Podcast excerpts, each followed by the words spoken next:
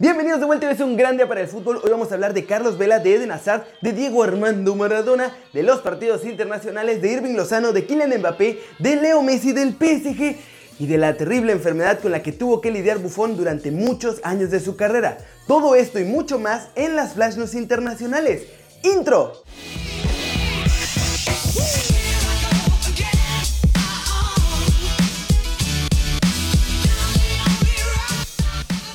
Arranquemos con la noticia idiota del día y es que Diego Armando Maradona volvió a dar una entrevista y como casi siempre que esto sucede, dijo otro disparate. Resulta que el ahora entrenador de Dorados ya no odia a México, ni a la selección mexicana que no olvidemos que dijo que era pésima. De hecho, ahora el Diego quiere sentarse en el banquillo tricolor, así como lo oyen. Esto fue lo que dijo Maradona en Fox Sports. Me gustaría dirigir a la selección. Hay intermediarios y gente que gana dinero y se llena los bolsillos con meter una palabra en el tri. Nunca me ofrecí a ningún empresario para que me trajera y creo que eso me da el fuerte para que los jugadores mexicanos crean en mí.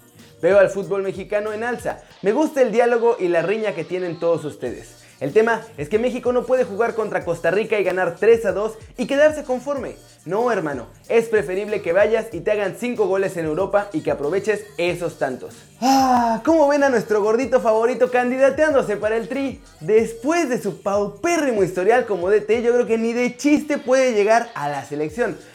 Aunque sí tiene razón en que tendríamos que jugar mucho más en Europa. Vamos ahora con Cracklitos Vela que sigue en plan imparable en la MLS. Y sí muchachos, ya sé que es la MLS, pero hay que destacar cuando se hacen bien las cosas. Y el 10 del LAFC está siendo una de las tres figuras más importantes de toda la liga. Ahora en el encuentro ante el Houston Dynamo, Vela se lució con un doblete. El primer tanto fue de penal y lo cobró con autoridad, pero es el segundo gol el que marcó y el que dio la vuelta al mundo porque es un auténtico golazo de crack. Luego de que Rossi encaró al portero rival y perdió el balón, Vela aprovechó el rebote y con una clase absoluta picó suavecito el balón para mandarlo por encima del meta y de un defensor, guardando el balón en el fondo de la red. Con este resultado, Los Ángeles quedó ubicado de momento en la segunda posición de la conferencia oeste con 56 puntos, solamente detrás del FC Dallas y ya están en playoffs de la MLS. Y acabando el partido, Vela también aseguró que en la MLS se ha convertido en un líder de equipo, pues es una responsabilidad que nunca había tenido y que le confiaron al llegar a Los Ángeles. Y sí, vaya que es el auténtico jefe del LAFC. Pam, pam, pam, pam. Parece que el Tata Martino será el entrenador de la selección mexicana, pero ya saben cómo es esto y hasta no haber papelito firmado no se puede estar seguros de absolutamente nada.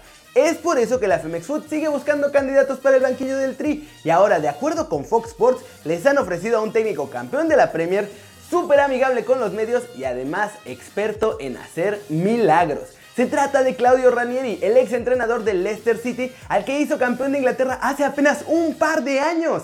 De acuerdo con el periodista Gustavo Mendoza, a la Federación Mexicana le llegó la propuesta para que platicaran con Claudio Ranieri, quien como les digo fue campeón con el Leicester City y que la pasada temporada dirigió al Nantes, donde ahí la verdad es que no le fue nada bien. La mala noticia es que parece que por ahora no ha prosperado la negociación, pero este sería un buen candidato para el Tri. ¿Se acuerdan lo bien que jugaba su Leicester City y el buen ojo que tuvo para elegir jugadores a los que nadie les veía potencial? Un entrenador así es lo que necesitamos todos en el tri de nuestro corazón para sacarle el mayor provecho a esta camada de chavos que viene en el proceso rumbo a Qatar 2022. Irving Lozano sigue en boca de todos. Tras su gran año debut, sigue rompiéndola en Holanda como goleador y líder del PSV Eindhoven. En la Champions no le ha ido tan bien, pero es porque en general el cuadro granjero no ha jugado bien esta competencia. Aún así, el choque individualmente ha sido destacado por la prensa internacional y es por eso que varios equipos en Europa ya le están echando el ojo para intentar llevárselo el próximo verano. Ahora, medios en Italia informan que el Napoli de la Serie A está siguiendo los pasos del mexicano en Holanda. El equipo napolitano no es el único. Ojo, recordemos que el Tottenham de la Premier League también quiere hacerse de sus servicios y hasta ha enviado scouts a los partidos para vigilar al Chucky. La posible llegada de Lozano sería porque Dries Mertens y José Callejón terminan su contrato al final de la temporada, por lo que estarían muy cerca de abandonar al Napoli.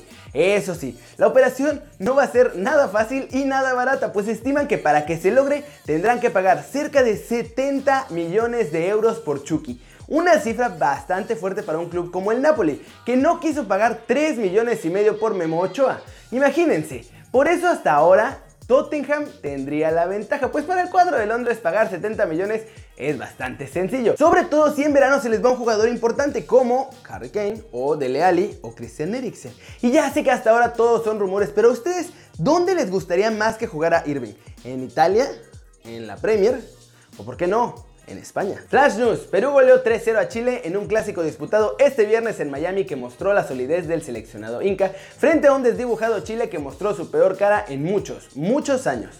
Enzo Rocco en contra a los 64 minutos y un doblete de Pedro Aquino a los 75 y 86 concretaron la goleada de oro para los de la banda Roja Cruzada. En un partido discreto, Brasil conquistó este viernes una sufrida victoria ante Arabia Saudita 2 a 0 en el amistoso disputado en Riyadh y llega lleno de dudas al superclásico del martes ante Argentina, su primera prueba seria desde este nuevo ciclo. Marcaron Gabriel Jesús y Alexandro. Arsène Wenger podría regresar al fútbol luego de su retiro tras 22 años al mando del banquillo del Arsenal. El técnico francés está cerca de volver gracias al PSG, que en las últimas semanas se ha interesado en tenerle como nuevo director deportivo.